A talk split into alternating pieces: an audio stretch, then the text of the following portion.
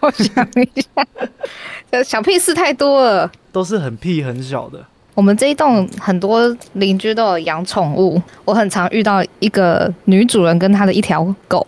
然后我刚好下班回家的时候，都会遇到它的主人带它出来散步。嗯，然后那只狗每次看到我啊，或是其他陌生人经过的时候，那只狗都会很兴奋，它都会上前过来，嘿嘿嘿嘿嘿。哦我以为上前过来嘿咻。没有，他就是想舔人之类的，然后跟在你的脚边啊。然后它的主人都一直都没有什么情绪的起伏，嗯我就想说，它可能主人就是那种个性比较避暑吧，嗯还是就是年纪大了不想跟人家讲话。哎、嗯我自己都帮人家揣测人家的心态。可是我其实我已经遇过他很多很多次，真的超级多次的，所以这个人一定记得我。嗯因为有时候我还帮他们开门，或是看他手拉着狗链不方便，帮他按电梯还是开门。嗯，好像是今天吧，还是前几天，我拿了包裹，其实换我的手是满的，没有办法去按电梯。嗯，他就是在我面前把电梯关起来了。他是极度冷漠的人哎，我觉得好难过、哦。我觉得他可以穿一个 T 恤，上面印 Super Cold。一直以来，我偶尔跟他狗互动，他是不是都很不爽啊？啊，就像有的大人就觉得说，你干嘛摸我们家小孩？就有的人会去跟别人的婴儿互动，他说不要碰我宝贝，这样。因为我我也不喜欢别人主动摸我的宠物，所以我其实不会主动去摸他的狗，是他的狗会主动来摸我，这样我也会很亲切的说：“哦，好可爱哟、这样。可能大家头搓两下，表达善意，这样让他慢慢的离开电梯啊，或是怎么样的。哎、结果这主人真的超级无敌冷漠的，连门都不帮我开、哎，电梯也不帮我按，很过分哎、我们应该是这整栋里面最熟悉的邻居了，他 还这样对我，有点是要打击。我以后看到他的狗，要把它踹飞，没有啦，开玩笑的。以上言论太危险了，我以后不会再戳他的头了。邻居很冷漠，但好险我们不冷漠。欢迎收听今天的贤叔叽叽叫。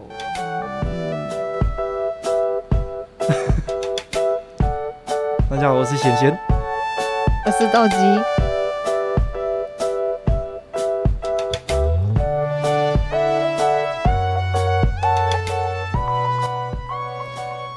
而且你刚刚在讲说那个邻居搭电梯嘛，邻居养了一只宠物，我就想到我们嗯也有邻居养了谢和弦。你现在才发现，对我，我那一天搭电梯的时候，然后就看到前面有一个人刺青刺的全身都是，好像谢和弦的刺青哦。因为我也不认得他刺青的特征，然后就嗯，很用力的一直在偷看他的刺青，我想要记一下一些细节，之后再肉搜比对。嗯，回到家的时候，我再去查他的脸书，发现哎，干真的是谢和弦，他是我拍出 B 那你以后可以跟他抠抠抠，要不要来我家他玩？一下。又被抓走了，危险言论。以后以后我们红了，就可以请他来楼下邀请来录音。哎，好厉害哦！他要来我们的 podcast 咸酥鸡鸡叫，宣导一下你的理念？他要选什么东西，应该会想要多一点曝光。我们可以帮他增加二十，他可以先选你们社区的辅委，先从辅委开始，跟小时候一样。我小时候当过班长。搭电梯的时候，太不敢确定他是不是谢和弦。如果我确定的话，我就会跟他说一声他们，你去搭讪他打招呼，他应该会是亲切的反应，只会尴尬的笑吧。而且还要被困在电梯里。对他心里一定想说，看不想被认出来，又被认出来。而且我那时候就想说，我很怕我认错，我就想说，如果他真的不是谢和弦，那他一定三不五时就会有人跑来问说你是谢和弦吗？所以他也习惯了，这也不会怎么样。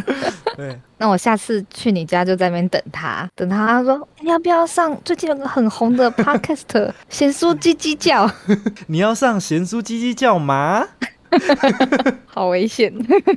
那我来分享一下最近的趣事。哎、我觉得我今天想要先 先聊一下那一天，老大就是我们的朋友老大。听了我们的 podcast 之后，然后他就说：“哎、你们到第十九集了，你们开场自我介绍的时候听起来还是很尴尬，是故意的吗？”我 就想说，有还很尴尬吗？我不知道是只有老大自己觉得很尴尬吗？还是其他听众们听起来也有很尴尬吗？如果听到这集的听众可以给我们一点反馈，在我们自我介绍说我是显贤，我是斗鸡的时候，听起来有没有很尬？我觉得听声音应该还好，看脸会比较尬。我觉得这可能扯到说，我们之前有提到讲自己的昵称还是会尴尬的那种感觉。嗯，我推测有可能是因为我到现在跟大家说我是显贤的时候，还是会有点嘴软。那怎么样讲话才不尬？我是斗鸡，我是显贤，我觉得这么刻意听起来更尬、欸。觉得好啦，应该是我我有心虚，所以可能有一点影响吧。好。那你是不是要对着镜子一直讲？我是显贤，我是显贤，大家好，我是显贤 你不是说要把德加回去吗？对德加回去会不会好一点？啊，还是我们再开一次？没有了，算了。那我们下一集就讲说我是贤贤的，那我就我是斗鸡的。然后说到开场，我觉得可以顺便跟大家分享一下，我们最近已经开始在着手动工我们的片头曲，所以可能再过几集之后就会有我们自己的片头曲可以用了，耶、哇！对，噔噔噔噔噔，噔噔噔噔噔噔，结果还是用别人。我用全家的。没有啊，我我是找我的一个亲戚帮忙做，因为他在做音乐的。成品出来之后，大家就可以听得到。那亲戚算是我堂哥，远方堂哥，我爸的堂弟的儿子，哇，很远哎，是个很远的人哎。有点远，但是可能对啊，也没有到那么远，因为他爸每天晚上都会去我们家聊天什么的，就没有到那么远。而且我觉得他做的还不错哎，其实，那因为他就是专门做音乐的啊，希望他没有觉得我们很 傲配。对。我们不是前两集才在讲说人变成甲方之后都会怎么样怎么样吗？讲说哦，我们到时候说不是这个感觉，不是这个感觉怎么样？我们那一天已经有讨论到这件事情，所以已经在我心中有种下一个种子。所以我在跟他接洽的时候，我就一直极力的想要避免成为我们那天讨论的那样的人。啊，到最后呢，发现哎、我们还是一样在做一样的事情。只只能说要亲身体验当甲方，就会没办法避免了。就是一样，一开始只给他两个 sample，然后跟他说差不多这样子吧，随便你，嗯我们很简单。对啊，听到第一个版本的时候就，哦，我们可能要再换个方向试试看。我觉得不错，但换个方向试试看。我觉得感觉好像不是想象中的那样，就变超级歪的。那个什么，再听听看好的。最讨厌的就是这种试试看给我，我我感受一下。然后给需求的时候，还真的就是给那种很 rough 的那种需求。然后等人家东西真的做出来的时候，就开始挑东挑西的，还跟需求有点不太一样。对，拍谁拍谁啦。拍谁拍谁？而且他在做之前，他就先问我们说，风格上面有没有什么偏好吗？然后他就说，还是我们做一点 low-fi 的风格怎么样？顺便跟大家讲一下，low-fi 呢就是低传真音效、哦，低传真音乐，它相对就是 hi-fi。大家在买音响还是什么，可能有时候会看到一些 hi-fi 认证标签，有没有？啊，相对于 low-fi，hi-fi 就是高传真，反正简单讲就是音质会比较好啦。嗯，声音的失真率会比较低，这样就比较不会失真。嗯嗯，然后他问我们的要不要做一点 low-fi 的风格，就是算是人为的故意做的，像是比较以前的那种旧式的音乐设备会播出来的那种声音，就很像唱片，有没有？就有时候会有那种啵啵就听起啵啵，来比较旧旧的吗？对对对对，有点失真那种感觉之类的，音色上故意做的比较粗糙。我不知道我这样形容会不会被真的研究音乐的人说我讲错，反正大概就是那个意思啦。然啊后我就在跟肯豆基讨论，到最后得出一个结论，因为他是我亲戚嘛，所以他的收费我们有跟他凹比较同情价，不是人情价，是同情价。同情价 对，所以我们在想说，会不会是因为我们是比较 low fi 的预算，所以他决定他决定给我们一个 low fi 的音质。对而且贤贤跟我说 low fi 的时候，我就说哈，那是什么词？而且你是不是因为连怎么发音都不知道？你是不是想说 Luffy？对，我还说鲁夫。如果有一天我们想要更清晰的音质，就要付费解锁。对，我们就要给 HiFi 的价格。而且，因为我们目前预算可能只有办法做片头曲，所以嗯，如果之后状况允许，有机会有片尾曲的话，那我们可能就可以有个 HiFi 的片尾曲。我们先期待他这一次做出来的成品怎么样。希望我们这个来来回回沟通啊、改动的这个过程，不要太多次，怎么让人家觉得很困扰。我也很担心我们的扣打会用完。我在想说，我们现在这个程度的调整是不是已经有点 over 了？我不知道，因为我对音乐界比较没有什么概念。对啊，像我今天就在想说，因为沟通上，我觉得连词汇都用的不是很精准。对，因为今天肯豆基还在那边讲说，我觉得这速度好像可以再调一下，速度是 pitch 吗？我还打 P E A C H，然后我就说不是吧，还是那个 DPS。对，你说 D P S，最后查出来是 BPM，有时候真的就是讲不出那个字眼，你就不知道这个东西我要怎么形容它，是旋律还是音色还是乐器什么的。还是说曲调？对所以我跟他讲之后，就只能说我想要再调皮一点，再搞快一点。反正就是因为怕自己讲的很不清楚，所以我们就一直尽量的小心，尽量的希望不要把对方的耐心用完。如果造成困扰的部分呢，我只能说，只能请他多担待。嗯，因为他爸也是有在养鸡嘛，嗯反正也是务农。如果有一些东西需要帮忙的话，他爸也会请我爸帮忙。所以我，我觉得今天这个状况呢，可能就有点像是父债子还，他爸可能根本就也不知道这件事，一定不知道，我爸也不知道，你现在讲了，他就会知道。没有啦。我们还是尽量希望可以好好的当个好甲方，对，毕竟我是甲甲甲方。好假。就算我不能当个好甲方，我也能当个好假的甲方。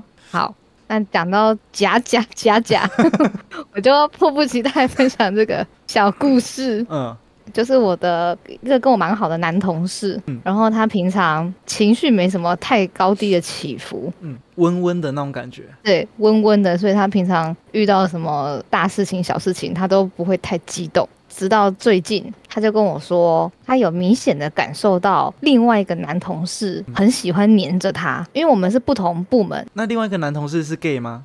是好百分之百的。所以就是有情欲流动的，想要跟着他这样。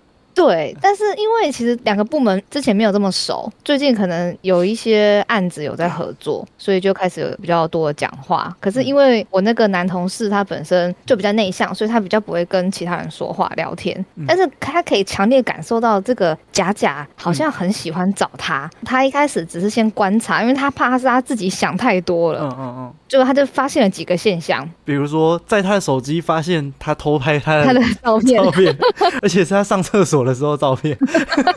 没有。他说他发现他好像会等他下班。嗯，最近有好几次，明明那个人已经先下班了，可是他等到我这个男同事站起来要走到电梯的时候，这个人也会跟上。哦，但不是那种很自然的那种说你要下班了没？快点，等你下班那种感觉。不会，不会讲出来，他会制造一个好像是巧合，巧合但是哦，但是你感受得到，好像不是巧合，因为未免太巧合了吧？对，嗯有时候我跟我这个男同事也会一起下班，嗯那他可能等我，或我等他，结果这个假假可能也会在旁边，不知道在等什么。对我们两个一起离开的时候，他又会跟上来。前几次我人也在场，我们还没走去等电梯的时候，那个假假已经在等电梯了。嗯，可是我走出来之后，发现那个电梯开开关关的，上上下下的，就是一直在等他一直没有去搭。对，然后我就很天真的说：“啊，你怎么不搭电梯哦，你真的很不会读空气耶！他想说你不要再破坏我的好事，好不好？？” 我说：“啊，你不搭电梯哦？”他就说：“哦，嗯，哦，没有啊，要啊。”人家也回答不出来什么。对啊，你为什么要这样逼供啊那个男啊？同事不在我旁边嘛，他就又看在眼里啊，嗯就更感到不舒服。嗯他开始觉得不舒服，他觉得这些行为都太刻意了。嗯然后他今天还跟我讲一个例子，就是因为他们其实都是要搭捷运的人，可是他们的是不同方向的车，嗯有一次他就眼睁睁有遇到他，但是他们两个其实没有相认，他假装没看到对方。嗯可是车子要来的时候，这个人走过来。他的这台车跟他一起上车，然后一起搭到他的那一站，这个人再下车，再搭回去另外一台车上。然后这个人假假就会在车子上一直想要跟他聊天啊什么的。嗯可是因为我那个男同事他已经觉得很不舒服了，再加上这件事情他觉得真的太刻意了。嗯啊，太夸张了，所以他其实对他一直都很冷漠，嗯这样。甚至这个假假最近好像还有要约他出去看展，还是看电影什么的。他是私讯问他，他也没有点开来看，嗯因为他没有点开来看那个讯息，他想说这个假假应该就不会这么积极的想要靠近他了。嗯结果这个礼拜一的时候，有另外女生跑过来跟我们的主管说：“哎、我们礼拜五去吃什么什么什么这样。嗯然后主管就转过来跟我那个男同事说：“哎、喂，他们找我们礼拜五一起去吃什么午餐这样。嗯他就觉得干太扯了，因为这个绝对不是那个女生的意思，是那个假假叫那个女生过来讲这件事情怎么。可能动用到部门层级的聚餐？因为他们上礼拜我们主管跟我同事才跟这个女生一起吃过那一间，不可能这个礼拜这个女生又跑来说要一起吃，嗯然后多了这个假假。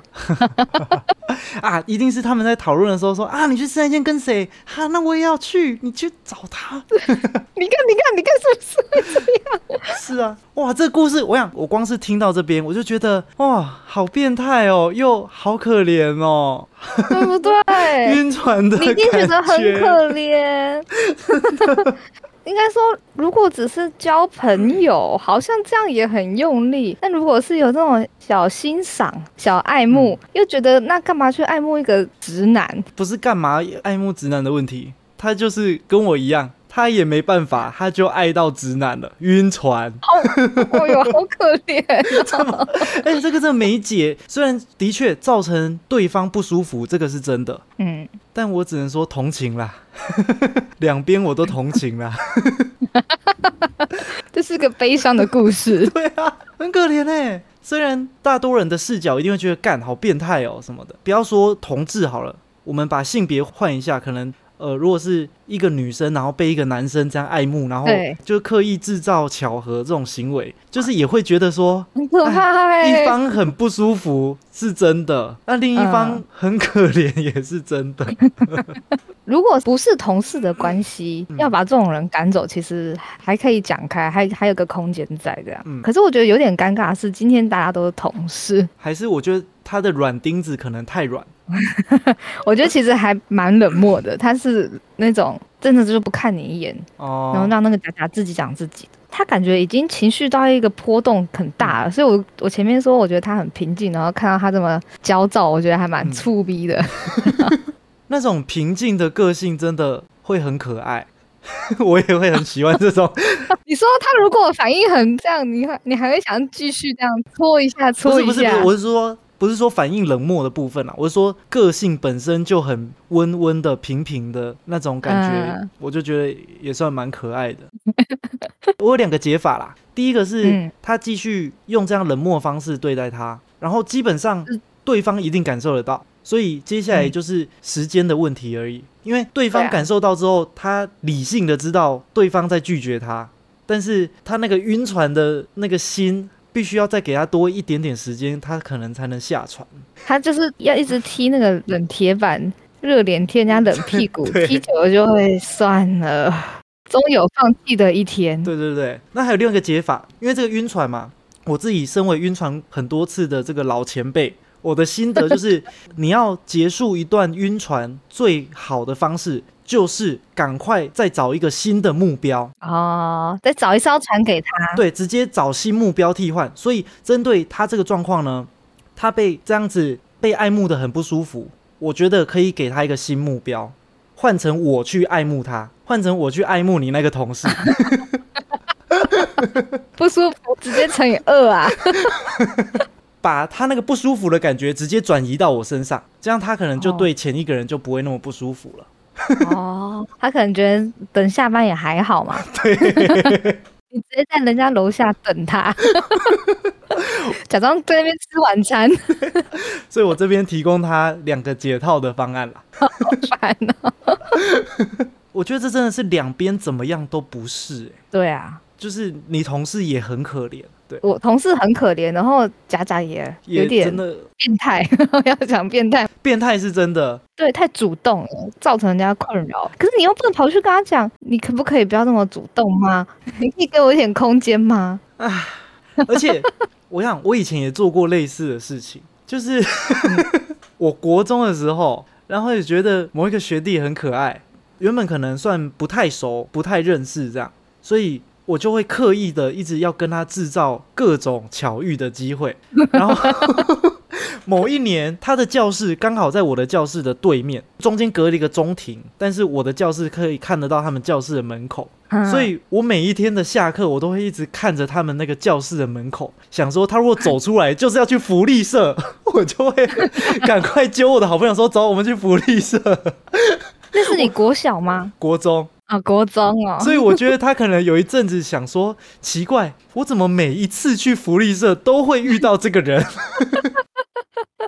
这样算变态吗？我觉得算，但有一阵子我跟他就变蛮好的朋友。哦，但这个好朋友的起源是源自于我刻意的营造这个交友的机会，所以我才会跟他变熟。这样你每次都去福利社撞他，是不是？也没有撞他。撞到他记住你的脸。最一开始就是因为我平常不打球，然后某一天的周末不知道怎样想到，就想说去球场晃一晃，然后就看到他就觉得很可爱，我就在旁边看，后来就又跟他一起打，这样就是变成第一面之缘。后来我就变成每一天都会去球场打球，然后难怪你现在会去跑步，你是不哦是有在操场？没有，所以我也类做过类似的事情，而且哇，现在我现在是一个 confession 的时间呢。我趁放学的时候，我还偷偷的跑去他的教室看他的课表，就是每一间嗯教室门口都会有那个班自己的课表嘛，嗯嗯嗯，我就去看，然后把他的体育课、家政课或是电脑课是星期几的第几节把它记下来。嗯，然后电脑课的时候，我就刻意到电脑教室附近晃一晃；体育课我就故意去 怎么老是遇到你啊？体育课我就故意去体育器材室晃一晃；家政课就去家政教室前面晃一晃。但他已经觉得太常遇到这个人了吧？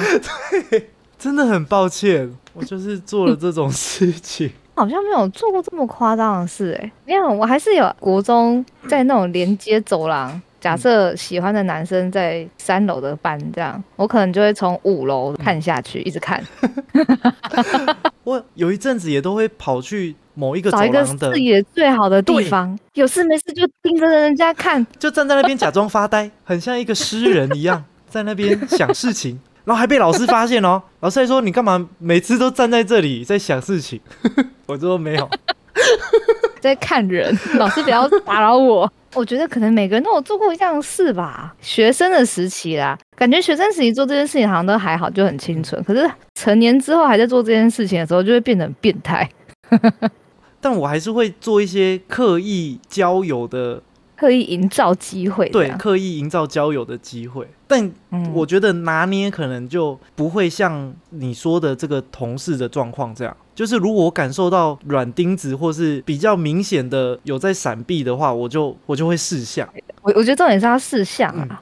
我就想到我大学的时候的室友修明，嗯我跟他不同班哦，我跟他原本是在不同校区的宿舍，诶，应该说同一个宿舍，但我们的宿舍区有分不同区，然后他跟我也不同班，然后我们只有一个共同的课，就是英文课，我跟他是同一班，嗯但我们是同一个学系的，就是我们都都是传播学院的这样。英文课的时候，我就发现，诶，这个人长得好可爱哦，我就故意都会坐在他旁边或附近。嗯，毕竟我可能讲干话的功力对普通人来说还是有一点点的吸引力，所以我都会故意 在他旁边讲一些很干的话。跟朋友聊天的时候讲给他听，对，我会故意在他旁边跟朋友聊天的时候讲的比较好笑一点，展现出那种你的幽默感，对对对这个同学好像很幽默哦。然后一边讲一边偷偷的瞄他有没有在偷笑。后来发现他都有在偷笑，就会故意找他搭话，然后就有认识，嗯然后就有加 MSN 之类的。嗯，后来就是有路上遇到，就会刻意打一下招呼啊，或是回家无聊的时候就会故意密他讲几句干话，这样因此而认识。后来一年级要结束，要准备升二年级的时候，宿舍的名额就不够了嘛。然后因为他跟我一样很穷，我们就是穷味相投，所以他就跟我说：“哎，那如果我们之后都没有宿舍的话，我们就一起住好了，这样感觉比较省钱。”嗯嗯，所以是他邀请我一起住的哦。就虽然我 我一开始是看在他的美色，我才跟他交朋友，但我这个人还是很有分寸的。我还是不敢自己说，哎，我们一起住，因为我觉得感觉企图心有点太强烈。因为他不是 gay，他就是一个很纯的异男。嗯嗯嗯，应该也不是说企图心太强烈，我就觉得我如果找他一起住，好像太变态了。因为那时候我也还没出柜。他等于是不知道我是 gay 的状况下跟我当朋友，那我觉得当朋友还好。但如果我主动邀他一起住，那之后我出柜就有一种说我找他住是不是别有居心什么什么的。嗯嗯嗯嗯嗯，所以我都从来没有提这种事情。然后他那一次就自己提说一起住，我就说好啊。我没有马上说等一下，我是 gay 哦。我虽然有一点点的风度。但说到了底，我还是个小人，所以，所以我还是没有这样跟他讲。但至少后来我出柜的时候，我可以名正言顺的说：“哎，又不是我找你住的，是你自己想要找我住的，我答应你而已。”那你很好啊，你的范例感觉就真的是去找一个你喜欢的外表的人交朋友 啊！我知道我的范例的可取之处在于，我算是比较有分寸的变态。对，而且你是会钓鱼的变态，你比较有手段，你不会是那种强迫人家要接受你的那种。我手段比较高明一点，这样。对啊，所以最主要差异是对方不会那么不舒服。嗯，虽然企图是一样的，变态的程度可能也一样，但我的操作手法好了一点，好很多。还是第三个方法，你去教他，你去教我的假假同事怎么怎么钓鱼。我教你怎么骚扰人会比较舒服，会比较自然。都不知道他被骚扰了，这样。他有一天就会问他要不要一起搭捷运回家。对，所以我算是举一个。正向的例子啊，因为我跟修明就是那个室友，后来就一起住了三年。第二年的时候，他就已经知道我是 gay。我还记得我跟他出柜的时候，他就露出一个 吃惊的表情，因为他那时候正在打咯，他就说：“干。”那就转过去继续打他的喽。你说你怎么可爱啊？他那个干不知道是哪一种干呢？是干，你一直都是哦。我们还住在一起，还是干？所以你喜欢男生哦？复杂的干，难怪你每次都要摸我。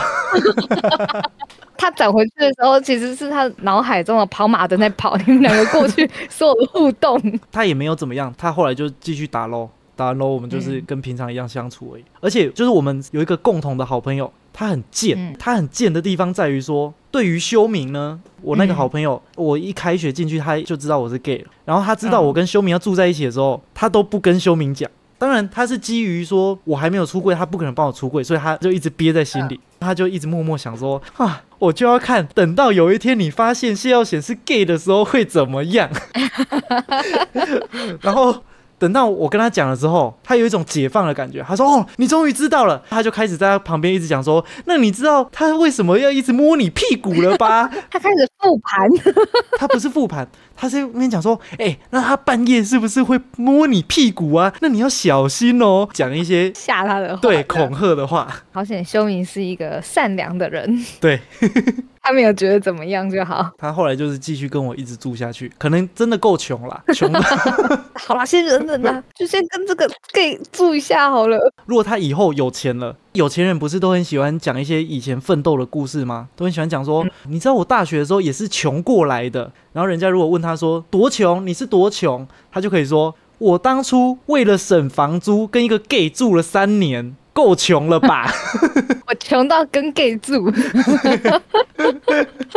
说到很穷，我上礼拜呢去澳门一趟，主要是去出差，比我想象中的还要轻松，所以就有时间可以去玩。澳门就是玩赌场这样。结果呢，澳门的那个就是一注啊，我在场里面绕，我眼睛看到的最低都是四千块台币，我就觉得好贵哦，一注就要玩四千块，你要四千块才能起跳。如果你要赌四千块以下的，那我建议你去买台湾彩券就好。就你 你说，老子今天要去豪赌一波，两百两百，人家想说你搞什么啊？因为我上次去马来西亚的赌场的时候，没有那么贵，可能真的是几百起跳在玩的，嗯，就是很安全。然后这一次怎么看都是四千以上，就觉得哦有一点硬，因为没有想过要花这么多钱。后来就看一看，哎，找到一个两千的。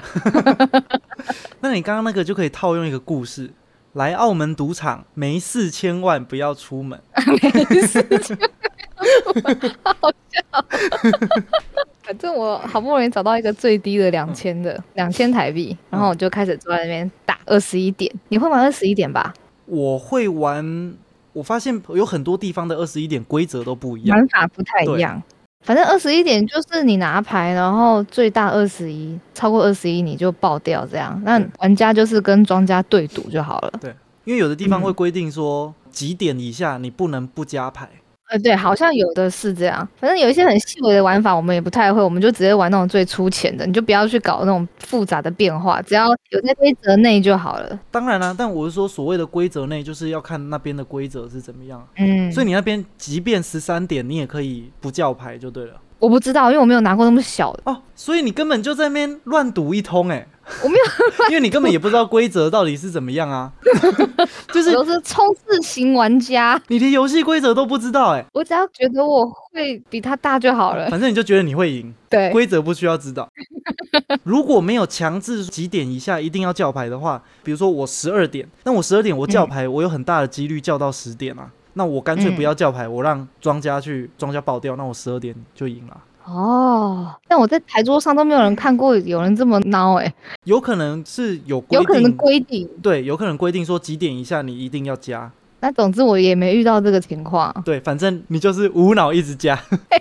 可以，我可以啊。结果我前面几把运气还真的很好，我前面几把不是二十就是二十一耶，运气因为还不错，就开始有把钱滚上来这样。可是因为我很保守，所以我不会加码。我就是一直保持一样的筹码，这样慢慢赢，慢慢赢，一度最高有到台币八千多块。嗯，赌本是两千，赌本是两千，对，有到八千这样。后来因为有点贪心，所以就没有及时收手。后来又输输输输输到只剩下三千块，等于我赢了一千块。然后我就想说，哎。这样小小的玩小赌怡情，好像心情也不错，蛮好玩的。后来我有个朋友，他带他妈妈来澳门，他晚上跟我们见面，所以他就把他妈妈丢在赌场里面，然后他就搭飞机回家了。他跟他妈说：“你不要花太多钱。”这样，然后那个晚上他妈妈都没有敲讯息给他，因为我们喝到很晚，大清晨他就搭计程车回去他们的饭店，然后他就传讯息跟我说。哦，我妈肖郎啊，赢了十六万台币啦！我就突然觉得，就是会玩跟不会玩，有钱人跟穷人的差别。但我觉得还是运气为主啦。赌博这东西，我觉得你如果真的想要赢多的话，赌很多次没有意义。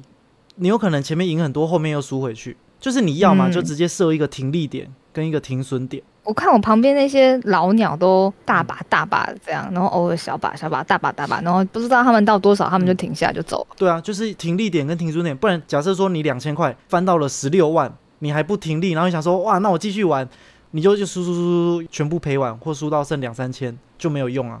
你如果真的想要把钱带的走，那你就不能贪，你就一定要设一个停利点，你才有办法真的把钱带走。就跟刮刮乐一样，通常你拿一个五百块的去刮，假设你刮到两千块，你就会把那两千块再换成四张五百块的，继续刮，到最后两千块又变五百块，啊，再刮刮完又变两百块，啊，两百块又变零块。真的，我就是这种笨蛋。对啊，永远都是口袋空空的走，尤其像刮刮乐这种东西，好了。刮刮乐这种东西的期望值是负的，它是负期望值，所以样本数越多的时候，刮越多张，你会越接近你的期望值。嗯，花越多钱，你刮了越多张，结果是负数的几率就会越大。嗯，所以你如果真的要玩刮刮乐那种东西，你就是要么我就买一张碗，或只买三张碗，刮完。多少就是多少，就不要再去换，然后又去买下一张。我成本五百，刮完是五百，那我今天运气就是这样，我就五百离开；是两百，我就两百离开；是两千，我就两千离开。这样子你胜利的几率会比较高一点。每次都会觉得那个刮刮乐，如果是一千，然后刮一个五百，就想要再用那个五百翻身。对，你就想说啊，这五百带回去也是亏，我再拿去换，通常就是五百会再变两百，那你就再换两百的。对，然后然后再一百一百，到时候就是变零块。我就想说，反正我今天就是准备一千来玩。就会说服自己说，我我今天是来娱乐的。我今天反正就想说一千吧，因为我好像没什么输太多，输掉本而已这样。所以你这种玩法大多都是带不了钱回家的。我一辈子都不能致富了。你如果真的想要靠赌博翻身的话，收手很重要，就是我刚刚说的停利是很重要，那你才有可能翻身。像我我爸，他就说他每次如果去赌博，他就会给自己设定规则，就好，我今天就拿这五千块出来，然后我要连续赢五次。假设第一次赢，那就五千赔五千嘛，就变一万嘛，那就继续压。啊，如果再赢，就变两万嘛，再变四万嘛，再变八万。哇，这样才有可能带钱回去。啊，如果中间被咬掉，那他就回家，就不会再拿钱出来。嗯嗯嗯，对对，五千块下去，如果第一次就被咬走了，好，那就就回家，就回家。他都不会想说五千变成一万，就分成六千跟四千。像你这种玩法，就是会永远变成零元啊！如果你真的有想要拼一次大的，我这五千块就留在桌上五次，如果能五次都赢，那就带回家；没有五次都赢，那就是太小了嘛，太小带回家也没什么感觉。反正就是要达到五次为止，所以他到现在都还没有赢过任何一次。他就是没有达到第五次。那你有问他说最高几次吗？他最高好像三次还是四次，从来没有五次过。他是不是应该把他听力点调低一点啊？我就说你这样胜率二的五次方，二分之一的五次方，是不是有点太低了？要不要下次调三次就可以带走？所以我刚刚讲的头头是道，好像一副很有道理的 样子。结局好烂哦！完了，差一点就要用这个方法了。但是你可以当做参考，你可以设定三次啊，拿一万块出来直接压，变两万，两万再变四万，一万变四万，也四倍啦。啊，哎，如果说四倍，其实你原本两千块，你有到八千块，你还不停利，那你真的有问题。就。贪呐，对啊，都会有一种想说，今天开始赢钱，那至少不要把本输掉，就把两千块再收回口袋，然后剩下再拿下去继续刷。那到最后就变成两千块换两千块。对，哎，命啊，哎。然后旁边的那个赌客啊，嗯，都穿着超级的朴素，哎，白 T 恤配一个五分裤，夹脚拖。然后裤子里面拿出的筹码都几十万的，好可怕哦！有钱人打扮真的就是普哎，有钱人已经过了需要靠外在来支撑他内心能量的时期了。就像我小时候会觉得我买鞋子一定要买有牌子的，不敢买杂牌，会怕被笑还是怎么样？嗯，那长大之后就会觉得说，我的个人价值是不需要靠外在来支撑的。嗯，所以有钱人他到那个程度就觉得说，没差。我的身价是不需要靠我的穿着来支撑的，你懂吗？你现在还在处于需要靠买名牌彰显自己身价的时期，等到真的有那身价的时候，最屌的就是穿着蓝白拖走来走去，口袋里面十几万现金。真的，我那时候为了上厕所，不小心走到那种 V V I P 级的赌区，然后它的地板连地毯都换颜色，走进去就觉得哇，这块地怎么那么高级？抬头一看，一注四万台币在跳，然后一群阿公阿妈、欧巴桑，还有那种内衣的阿公坐在那边这样玩，我就觉得哇，有钱人的世界 好想随便塞到一个阿公身上。我上次不是跟懒猫出去出差吗？我们回程从韩国要准备回来，在韩国的机场的时候，嗯，因为回程的时候就很轻松自在，所以懒猫呢就在韩国的机场穿着 T 恤，然后穿着短裤，配着夹脚拖，然后就啪嗒啪嗒啪嗒啪嗒的走在那个机场里面，然后买一个 LV 包给他女朋友，顺便带回去。我看着他的背影的时候，他是穿着很像那种只是下来楼下倒个垃圾的那种穿着。去便利商店买一瓶水的少年，然后手上提着 LV 的提袋，我就想说，哇，这就是有钱人该有的姿态啊！对，以后我去云林看到你的时候，你就是穿个打老婆内衣。哎，我跟你讲，一条内裤。你去信义区看到那些穿的很奇花的那些，都一定是外地人。啊！如果你看到穿拖鞋在那边走的，那就是真正的信义区在地的天龙国人，要摔到他的怀里去。我在那个赌场觉得我自己怎么会这么渺小啊？就跟我们的贤叔叽叽叫，在这个 Parket 世界里面，感觉是这么的渺小啊一样。对对对。那今天贤叔叽叽叫就到这边，谢谢大家收听今天贤叔叽叽叫。我是贤贤，我是斗鸡。